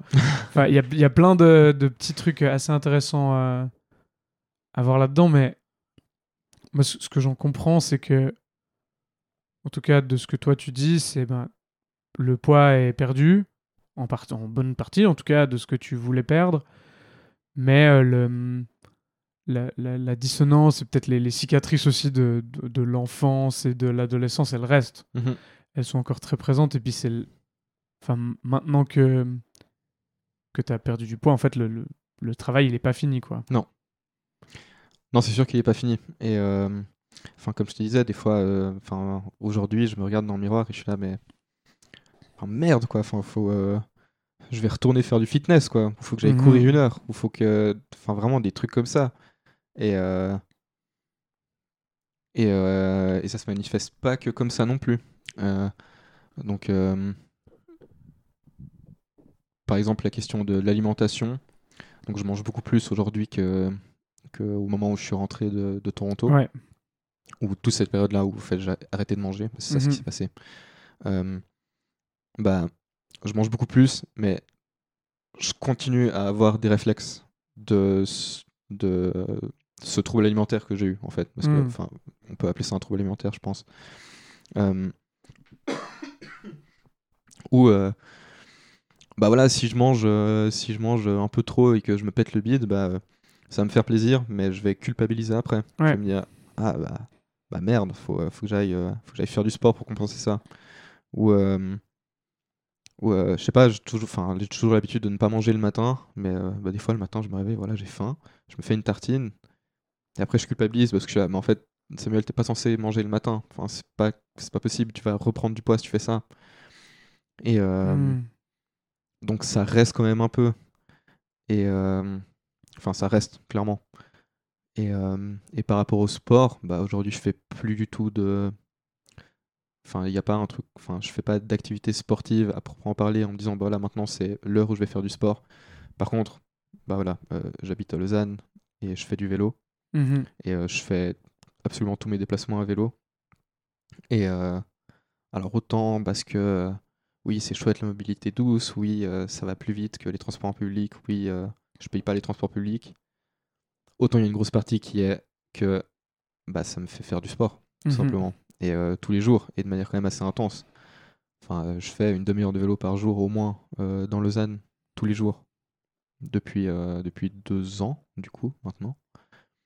Et, euh, et depuis deux ans, j'ai pas, mon poids n'a pas changé. Mhm. Et enfin, le chiffre sur la balance n'a pas changé. Ouais.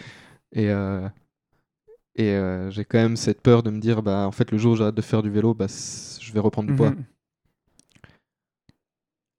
Donc tout ça, euh, c'est des choses qui restent. Après, euh, bah j'ai j'ai la chance quand même d'être très bien entouré, de de- d'avoir des personnes qui m'aident à, à avoir confiance en moi par rapport à mon corps. Voilà, je suis en, je suis en relation amoureuse avec euh, quelqu'un de, de- d'extraordinaire depuis, euh, depuis un bon moment maintenant. Et euh, elle m'a vraiment aidé à, à prendre confiance en moi, Mhm. à, à ce que je me valorise, à me rendre compte que, que je suis une belle personne de, de l'intérieur comme de l'extérieur.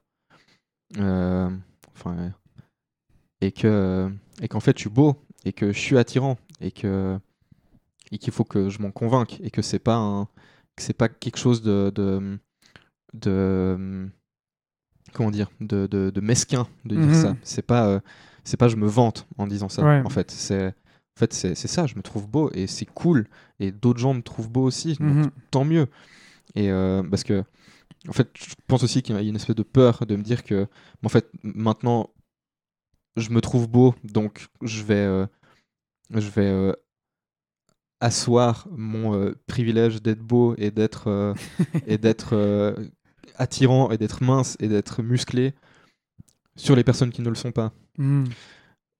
Ouais, enfin, il y a un. Et, et c'est pas du tout une dynamique dans laquelle j'ai envie d'être. Et enfin, genre, intellectuellement, c'est, c'est, je, je, je ne fonctionne pas comme ça. Mais émotionnellement, il y a quand même un coup. Enfin, il y a un point où je me dis. Enfin, enfin le mot qu'on n'a pas dit dans cette discussion, c'est grossophobie. Mhm. Euh, mais en fait, moi, j'ai tellement été victime de grossophobie que je le suis devenu. Je suis devenu grossophobe aussi, Mhm. malgré moi. Ou, euh, enfin, je suis grossophobe envers moi-même, mais envers les autres aussi. Euh, parfois, il m'arrive d'avoir des réflexions. de- je croise quelqu'un dans la rue qui est en surpoids. Et c'est quelque chose que je me disais vraiment quand je suis rentré du Canada à ce moment-là. Où, euh, où je, je sais pas, il y avait des gens qui étaient en surpoids. Et, euh, et en fait, j'éprouvais un, un espèce de, de, de dégoût carrément Mhm. pour, euh, pour ces personnes-là. Et, euh, et que je me disais, Tain, mais enfin, moi, je l'ai fait. Moi, j'ai perdu du poids en, en trois mois. J'ai perdu 30 kilos. je l'ai fait, donc en fait, c'est à la portée de tous. Enfin, faites-le, en fait, et arrêtez de arrêtez d'être gros. C'était ça ce que je pensais, quoi. Et euh, alors que j'ai très bien conscience que, que, enfin, de par mon vécu et, euh, et de par aussi, bah, je sais pas, ce que j'ai appris et, et de discussions que j'ai eues, que bah, enfin, c'est pas une mince, c'est pas une mince affaire. C'est pas. euh, Excellent. c'est pas. C'est pas du tout euh, que l'alimentation ou que le sport ou que d'autres trucs. Enfin, je sais pas, moi j'ai dû passer par clairement la dépression pour perdre Mhm. tout ce poids. Et c'est pas quelque chose qui m'a aidé. Et du coup, enfin, j'ai bien conscience que, que je sais pas, il faut qu'il y ait quand même un aliment de plusieurs choses si tu veux pouvoir perdre du poids. Ouais. Et que. euh, Enfin, déjà, si t'en as envie. Et en fait, Mhm. euh, peut-être que moi je suis un peu tout seul dans mon délire de il faut absolument que je perde du poids parce que. Enfin, je me suis monté aussi ce, ce- cette espèce de. de de, de, de, de- rêve de euh, toutes les personnes grosses devraient maigrir pour être euh, des êtres humains normaux. Hmm. Mais c'est probablement que dans ma tête aussi. Et Mhm. euh, je sais qu'il y a des personnes qui sont en surpoids qui le vivent très bien, et c'est tant mieux. Mais moi, j'arrive pas à bien le vivre. Parce que. parce qu'on m'a toujours ramené ça à la gueule, parce que. Parce que je l'ai toujours vécu comme un, comme un problème que j'avais, Mhm. en fait. Et. euh, j'ai un peu l'impression que, que, que j'étais tout seul dans cette souffrance, en fait. Et qu'il y avait. euh, que j'ai pas entendu le discours de. de. euh, en fait, on s'en fout que tu sois en surpoids. Un discours qui existait peut-être pas à l'époque aussi, quoi. Peut-être. Peut-être quelque chose où. Enfin, j'ai l'impression qu'aujourd'hui, c'est un sujet dont on, a, dont on parle beaucoup et Mhm. donc, qui est très très loin d'être réglé dans la, la perception euh, sociale euh, des personnes grosses, mais c'est sur la table, quoi. Ouais. Ou un bout, peut-être qu'il y a, il y, a, il y a 10 ans, 15 ans, euh, en fait, faire du, du fat shaming, bah, c'était c'était normal, limite. Ouais. Et il y avait des. Enfin, moi, je, je me rappelle de. Je sais pas, de. de- des, des profs de sport, euh, des, des infirmières scolaires, il y avait des, des histoires d'horreur comme ça, d'enfants qui se faisaient. Mhm. euh, qui se faisaient humilier publiquement par des, par des enseignants ou euh, enfin Ouais. c'était ce qui aujourd'hui j'ai l'impression serait quand même un peu, un peu plus sévèrement cadré quoi Mhm. là où il y avait un truc ouais, à l'époque qui était pas qui était pas dans le débat public du tout quoi Ouais, alors je pense. Je pense, après, euh, c'est quelque chose que j'ai aussi de la peine à observer parce que bah, j'étais moi-même tellement convaincu Hmm. de ces. Enfin, dans l'idéal grossophobe, on va dire. Enfin, Mhm. j'étais, j'étais vraiment un membre de ça, quoi. Et genre. Ouais. euh, Enfin là, oui, j'étais en surpoids, mais euh, bah, les gens qui étaient aussi en surpoids, bah, c'était aussi des merdes à mes yeux. Ouais. Enfin, autant que moi, quoi. il y avait pas tu sentais pas de Et- solidarité quelconque ou euh, Non. Enfin, euh, moi, j'avais vraiment intégré que, que c'était moi la grosse merde dans l'histoire. mhm, Et que, que c'était ma faute. ouais. Donc, euh, mais ouais, je pense que ça m'aurait, ça m'aurait clairement aidé euh, de, de pouvoir entendre euh, que on s'en fout de ton poids. moi, je te trouve attirant, peu importe. je trouve que tu as un beau corps et tout. Et, et en fait, effectivement, c'est des choses qu'on me disait quand même d'une certaine manière. Mhm. Euh, où euh, enfin euh, enfin voilà ma, ma copine de l'époque me disait euh, bah enfin moi je te trouve attirant enfin elle me l'a Mhm. dit tu vois moi je te trouve attirant je te trouve sexy et tout et, et, je sais pas des trucs un peu chauds genre enfin moi je préfère pouvoir quand on dort ensemble dormir sur toi que sur un squelette quoi Mhm. enfin euh, ce qui est quand même assez parlant et ce qui enfin je sais pas ce qui est aussi vrai d'une certaine manière enfin enfin je sais pas je peux assez bien vibrer avec ça mais euh, en fait je pense que mentalement j'étais c'est pas des choses qui me qui m'aidaient significativement en fait c'est comme euh, enfin je sais pas si euh, Enfin, parce que en, en réalité, bon, je sais pas ce que nos auditoristes euh, s'imaginent, mais bon, euh, enfin, j'étais pas, euh, j'étais pas obèse ou j'avais pas un, Mhm. un énorme surpoids en réalité. Et c'était, euh, enfin, c'était surtout dans ma tête que j'étais gros, disons. Et euh, en fait, je me souviens que moi, j'en parlais quand même à des potes où j'étais, ouais, moi, je trouve que je suis en surpoids et tout, euh, machin. Et on me disait, mais, euh, mais ta gueule, enfin, t'es pas gros. Enfin, euh, et moi, j'aimerais bien être comme toi plutôt que d'être tout mince et, et tout Mm. maigre. Et c'est quand même des choses qu'on me disait. Mais en fait, moi, je pouvais pas entendre ça à ce moment-là. En fait, tu ne sais pas ce que c'est de, de te sentir coupable à chaque fois que tu manges un truc, de devoir faire du sport tous les jours, sinon, euh, sinon tu as l'impression que tu es juste une grosse larve, euh, de devoir faire attention à comment tu t'habilles, de, euh, de te prendre des vannes tout le temps, Ouais. de, euh, d'être regardé avec mépris par ceux qui ont un beau corps, de, de ne pas être regardé par, par les meufs, par exemple.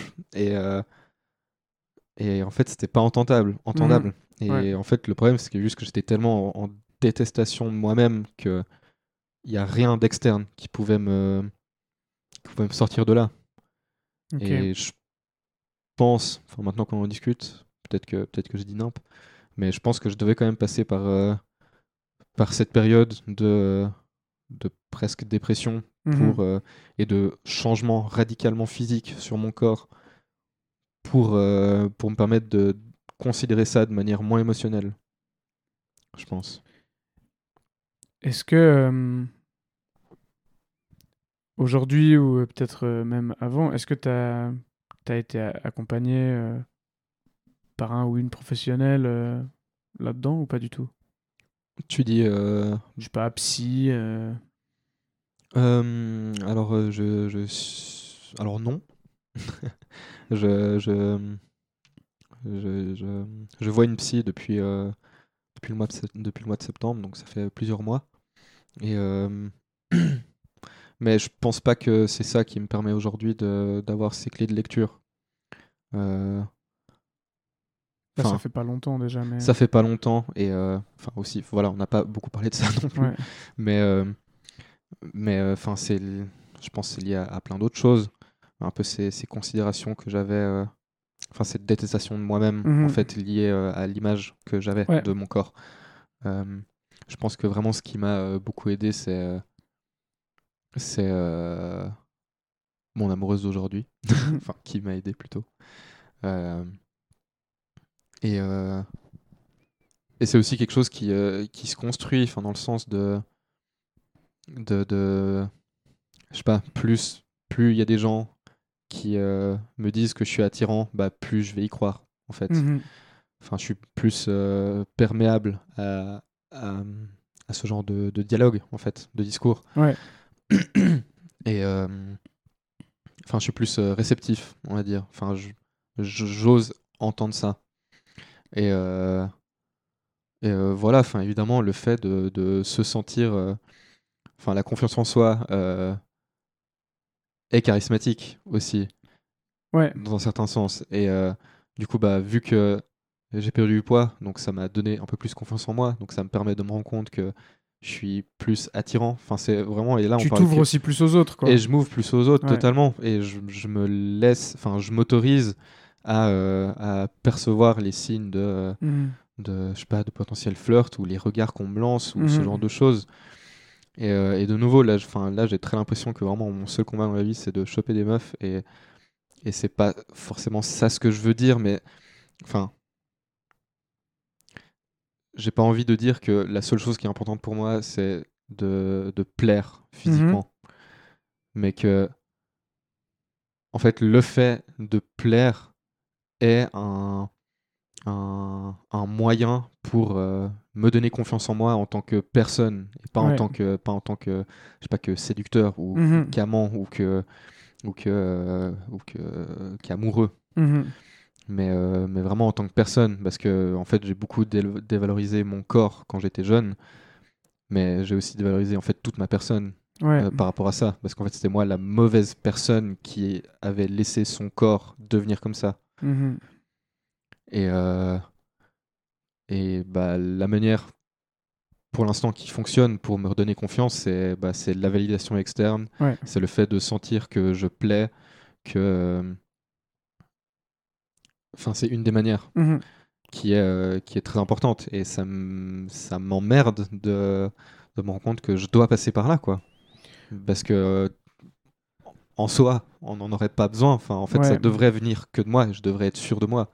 Mais ça a été tellement rabâcher que, que c'est pas possible. Et le fait d'en prendre conscience, c'est aussi une étape vers le fait de t'en détacher, peut-être. Totalement. Et qu'il faut aussi accepter que. Enfin, c'est ce que un, un truc qu'on a énormément abordé, j'ai l'impression, dans tous les épisodes, euh, même que j'ai fait précédemment, c'est que tout, toute chose prend du temps. Ouais. Et euh, il y a un truc aussi où peut-être que là, toi, tu es dans un processus où tu es à cette étape-là. Tu en as pris conscience, ce qui est déjà une, une victoire en soi dessus. Et euh, bah, tu l'acceptes aussi. Ouais. Non, bah voilà, c'est comme ça maintenant. Et peut-être que ce sera pas comme ça après, quoi. Ça, je pense que c'est ça, tu peux en faire une force aussi, quoi. Ouais, et du coup, ça me permet aussi de. Enfin, de, de, de bien vivre aussi euh, les moments de dissonance que j'ai, ou quand je te dis que. que je. Que, que des fois je me regarde dans le miroir et que je suis là, mais c'est, enfin, va faire du sport, ou des fois où je me culpabilise en train de manger, bah maintenant j'arrive quand même à avoir la force de me dire non, mais en fait Samuel, t'es en train de bader, genre tout va bien, euh, t'as pas pris euh, un kilo depuis je sais pas Mm. combien de temps, genre c'est pas euh, ce paquet de chips qui va changer quelque chose, C'est pas, euh, enfin tu fais largement assez de sport et tout le monde te dit que t'es beau et que t'es attirant, genre tout va bien, genre déstresse-toi. Mm. Et ça, ça fonctionne. Mais il y a des, des- vraiment des pics de remontée émotionnelle de ça qui apparaissent des fois, mais que bah, maintenant j'arrive mieux à, à les calmer et, et je réagis à ça. Justement, pas. Enfin, ma réaction, c'est pas de arrêter de manger, mais c'est de me dire en fait, c'est- dans ma tête Mm. et on s'en fout. J'ai encore euh, deux petites questions avant qu'on termine. Euh, si tu pouvais parler à, à Samuel euh, qui a 8 ans et qui est en train de prendre conscience du fait que son corps est différent de celui des autres, tu lui dirais quoi?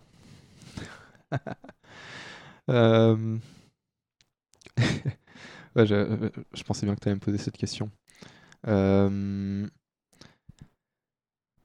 euh, je sais pas, moi j'ai envie de dire un truc bateau, mais en même temps je sais que ça marcherait pas pour le Samuel de, de 8 ans de l'époque.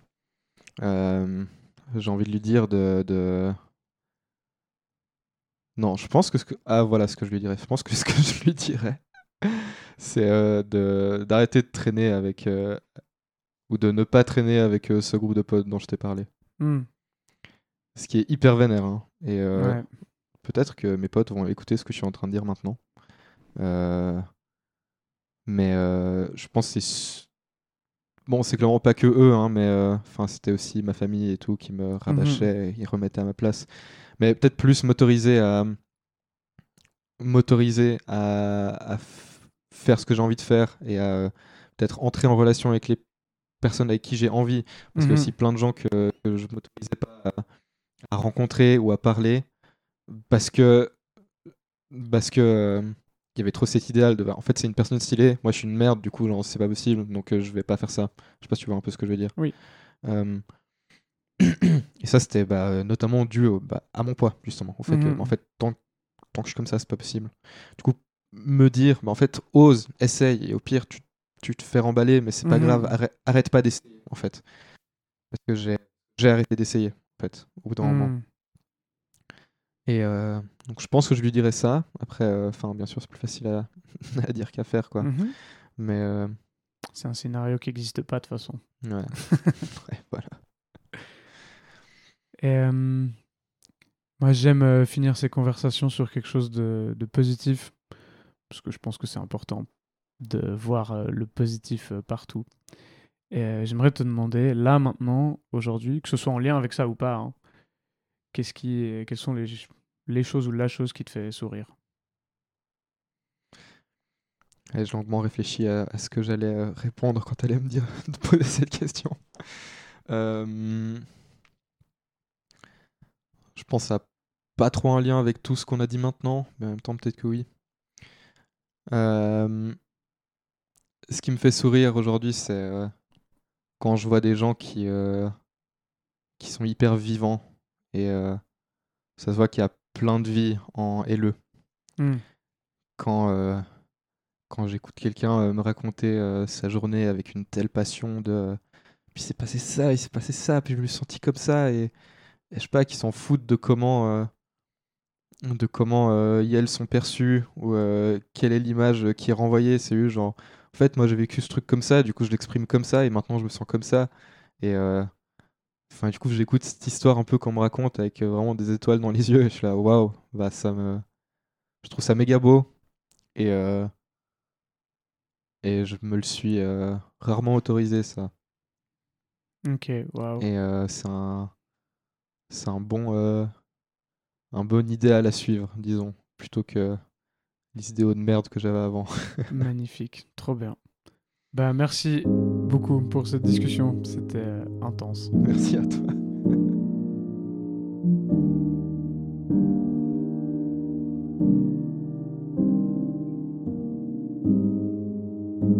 Prête-moi ta voix est un podcast enregistré, produit et réalisé par moi, Fred Rebaud. Il sort les mardis, une à deux fois par mois, selon mon rythme personnel. Vous pouvez trouver le podcast sur Spotify, Apple Podcast ou YouTube, entre autres. Les génériques de début et de fin d'épisode ont été enregistrés et composés par Francesco Bucciarelli et moi-même. Je le remercie infiniment pour son aide. Si vous souhaitez intervenir dans le podcast, me poser une question ou me donner vos retours, vous pouvez me contacter via la page Instagram at prête-moi ta voix.podcast ou via l'adresse mail prête-moi ta voix.podcast at gmail.com. Je vous remercie du fond du cœur d'avoir écouté cet épisode. Prenez soin de vous, prenez soin des autres et à bientôt.